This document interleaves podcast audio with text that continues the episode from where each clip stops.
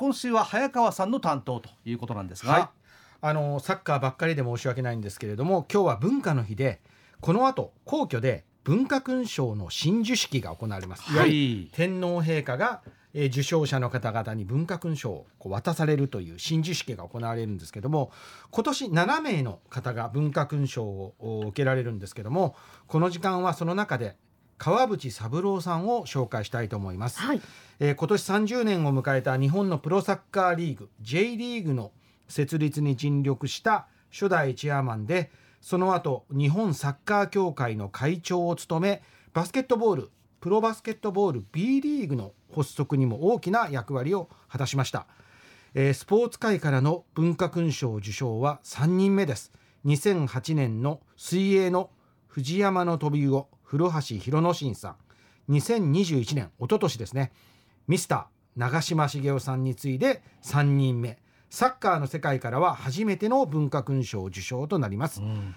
まあ、ここまで紹介しましたけれどもあの朝日新聞デジタルに川淵さんを紹介する記事が載っておりましたので加藤さんお願いいたします。はい。野球に続くプロリーグとしてサッカー J リーグが始まったのは1993年5月でしたスポーツを愛する多くのファンの皆様に支えられまして川内さんは初代チェアマンとしてあえて開会宣言にサッカーという単語を使いませんでした。スポーツ文化を根付かせたいという思いからでした。J リーグはチーム名から企業名を外し地域密着を掲げました。従来にない新しい発想がまさにスポーツ界全体を変えていきました。その後も川淵さんはバスケットボールなど垣根を越えて多くの競技に関わります。誰もが気軽にスポーツを楽しめる環境を作ることは日本代表がワールドカップで優勝することより大事。まだ道半ばとも感じているといいます。スポーツ界からの受賞は3人目。選手としての功績ではなくスポーツ文化の発展向上が認められたのが何より嬉しいと語りました。あの記事の中のスポーツを愛する多くのファンの皆様に支えられましてのくだりは30年前の5月15日 J リーグの「開幕セレモニーでの挨拶の一節。これは全国放送されてるんですがお二人ご記憶あります？いやこの文言は覚えてはないです。J リーグの開幕セレモニーが華々しかったなっていうことは記憶にあるんですけどね。私言葉は覚えてない。おっと思ったんですけど、やっぱりあの J リーグキングがバーッと出てきたりとか、あのキラキラで、うん、あのー、私もそこの言葉なかなかちょっと一時期忘れてたんですけど、今年 J リーグ30年を迎えた時に開幕の時にこの言葉が盛んにニュースとかで流れたんですよ。うん、でそれで。あの今回紹介をさせていただいたんですけれども、まあ、この川淵さんのプロジェクトの進め方っていうものについては、まあ、独裁的であるとかさまざまな批判はあるんですからああるんですけれどもスタートの時点からクラブチームの呼び名から親会社の名前を外して地域の名前を入れて地域密着地域のためのスポーツクラブとしたというところの功績は僕は極めて大きいと思ってます。うん渡辺恒夫さんはじめ読売グループの激しい反発があったんですけどここはですね川淵さんはガンとし譲らなかったんですね。でベルディは読売新聞のものではなく当時は川崎新今今は、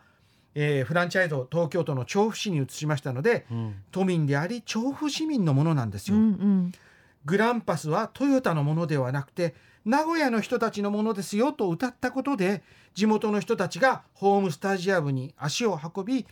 実質的な親会社以外からの企業の広告面の支援も受けやすくなったという部分がやっぱりあると思いますね。これだから時代的に、はい、当時それこそ長嶋茂雄さんはじめ日本のプロ野球界の関係者は危機感を覚えていて、うん、もう J リーグが人気が出てきた、うん、プロ野球界がね、ちょっとファンが減るんじゃないかっていう流れの時と同時に確かプロ野球界も、まあ、地域密着じゃないけど球団名にあの地域名を入れるチームがどんどん増えていったんですよね。そうなんですね。10年ぐらい経つんですけど、うん、J リーグの発足から。ヤクルヤクルトスワローズが東京ヤクルトスワローズに球団名を変えたのは2005年の12月。古田監督の強い思いがあったと聞いてあのいろいろ資料には残ってますね。それから西武ライオンズが埼玉西武ライオンズに球団名を変えたのが2008年の1月から、はい、で今ですねどれぐらいやるかというと阪神タイガースは地域名なのか企業名なのかは諸説あります。うん、はれ阪神電鉄だというのは知らないですけど、まあまあ企業名でいいでしょう。まあまあ、はい。福岡ソフトバンクホークスを含め今や12球団のうち8球団が地域密着を謳って球団名に本拠地のある都市名や地域の名前を入れるようになりました、うん、先ほどありましたけれども楽天も東北楽天なんですよ、うん、日ハムも北海道日本ハムなんですよね。入れるようになったということで。パ・リーグは特にですね。そうですね。川淵さんが発足に尽力したバスケットボールの B リーグも同じようにライジングゼファー福岡、うん、佐賀バルーナーズのように地域の名前が入りました、まあ、J リーグサッカーが地域密着からプロスポーツを全国に広げる先導役だったっていうことは間違いなくそこが私は川淵さんの文化勲章受賞につながったというふうに見ています。なるほど、まあ、あの改めてになりますけども、はい、まあ、J リーグのクラブってこの30年間で、はい、えー、最初10チーム、うん、これが今もう、えー、60ですか？そうな6倍だ。30年間で6倍に増えた、はいってわけですよね41の都道府県に60のクラブがあってまだない6つの県にも J リーグ入りを目指す動きがありますね。うんあの地域の人たちの文化の拠り所っていうのは別にサッカークラブだけじゃなくてそれが素晴らしい美術館であったり図書館であったりあといろんなライブを受け入れるホールであったりさまざ、まあ、るんですけどけれどもスポーツクラブの場合はやはりそのチームを一緒に応援することで地域に一体感が出生まれるっていう部分は私は非常に大きいと思うんですよね。J リーグもあの1999年に親会社の経営危機で横浜フリューゲルスというクラブを失い、この時にはやはり経営危機だった日産の横浜マリノスと合併するという形なんですが、はい、横浜フリューゲルスというクラブは失いました。そういう苦い経験を生かして各クラブの収支をガラス張りにして例えば3年続けて赤字を出したら下のリーグに降格ですよなど厳しいクラブライセンス制度を導入して経営危機のクラブを未然に察知してリーグ全体で救っていくというそういう仕組みも私は画期的だというふうに思いますね。そうですねであの J リーグ発足をしてからの3年後でしたか、の J リーグ100年構想っていうのね、そうなんですね。皆さんねこれ J リーグ開幕の時に出たと思ってらっしゃる方が思うんで多いと思うんですけど違いまして3年後に出てるんですね。あの先ほど加藤さんに呼んでもらった川淵さんの紹介にあったんですけども誰もが気軽にスポーツを楽しめる環境を作ることは日本代表がワールドカップで優勝することより大事という J リーグ発足時の理念を3年後にまとめたのが100年構想と J リーグ100年構想スポーツでもっと幸せな国へというものになるんですね。あの全部紹介できないので一つ言うと見るする参加するスポーツを通して世代を超えた触れ合いの輪を広げるというような3つのアクションがあってまああの私は30年間こう地方記者としてこう J リーグをウォッチし続けてるんですけども芝生の広場の整備これは遅れてるように感じるんですけどスポーツクラブが地域の皆さんの触れ合いの場や心の拠り所になっているというのはアウェーの観戦に行った時にもういろんな街で実感するんですね。まあ、あの30年 J リーグの30年を機にあの川淵さん文化勲章を受章されるんですけどこれはあの川淵さんへの勲章ではなくて J リーグへの勲章のように私はちょっと思ってまして、まあ今後もあのサッカーの取材を続けていきたいなというふうに思ってますね。私この J リーグ100年構想を打ち出した頃だと思うんですけど、うん、川淵さんに直接インタビューをする機会がありまして、はい、私会ったことないんですよ、直接。その時にやっぱりその地域にプロの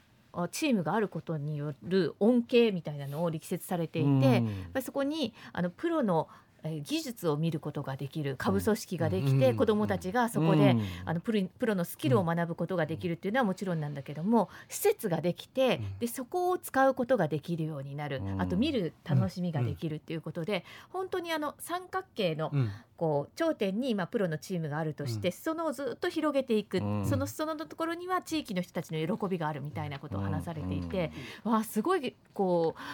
なんて言うんですかね。こう俯瞰でものを見てらっしゃるなって思ったんですよ。で、ね、川淵さんに100年構想っていうことはこれが頂点に達する頃成熟する頃っていうのは川淵さんは自分の目で見ることができなくて残念ですねって言ったら はははって笑ってらっしゃいましたけど。いや私もね実はこの J リーグ100年構想びっくりして、うん、あのそのそれをですね生み出し作り出した人たちが生きてる時代に完結しないことを構想として打ち出す、うん、僕だって50年は見届けたいなと思って今取材をしてるんですけど半分の。でもこれすごいことですよね。でも間違いなく、まあ、それまで日本のスポーツ文化プロスポーツっていうのはプロ野球っていうのは支えてきて、うん、まあ、そうやっていろんなシステムが出来上がってる中で、うん、実は世界を見渡すと地域密着っていうものがある種スタンダードになっていて、うん、当時は東京一極集中で、全ての文化も、それが地方の時代っていう中にこのサッカー J リーグっていうのは組み込まれてて、僕一番驚いたのが普通なんとか東京とかなんちゃら大阪ってい。うの分かったんですよ。どこどこえっとだから鹿島アントラーズとかね、うんうんうん、えジュビロ岩田とかね。岩田ってどこですか？岩田って鹿島ってどこですか？って。でもあそういうことが密着なんだなと、うん、そうなんですよ。いうのを感じそこまで入り込むんだ東京の人ってたちですサガン鳥栖の鳥栖ってどこって言ってますもん、ね。うん、だと思います多分。でもそれが本当の地域密着なんですあの県庁所在地があるところだけじゃないところに本拠地を置く。そ,、こからこうムーブメントが盛り上がっていってっていう、ね、サガン鳥栖もいろいろ大変でしたけど、フェルナンド・トーレスがそこにやってきて、まあ、そこに世界中のサポーターが鳥栖に来るんですよ。えー、佐賀にじゃないです鳥栖にっていうところがいいんですよね。ユベントスじゃなくてサガン鳥栖なんだよって。そういうような話で、まあ今日はあの本の紹介をしてるんですけれども、あのこの J リーグ発足時の読売グループと川淵さんの確執とか、いわゆるその横浜フリューゲルス消滅の物語、えー、ここれ川淵さんサイドからの記憶はですね記録はですね2006年にこれ講談社から発刊された川淵さんの著書現在進行当時の現在進行形回想録虹をつかむに詳しく書かれてますのでこれも今単行本なんですけど売ってないんじゃないかな図書館かなと思うんですけれどもこれもまた素晴らしいノンフィクションですのでご一読をお勧めしたいというふうに思います。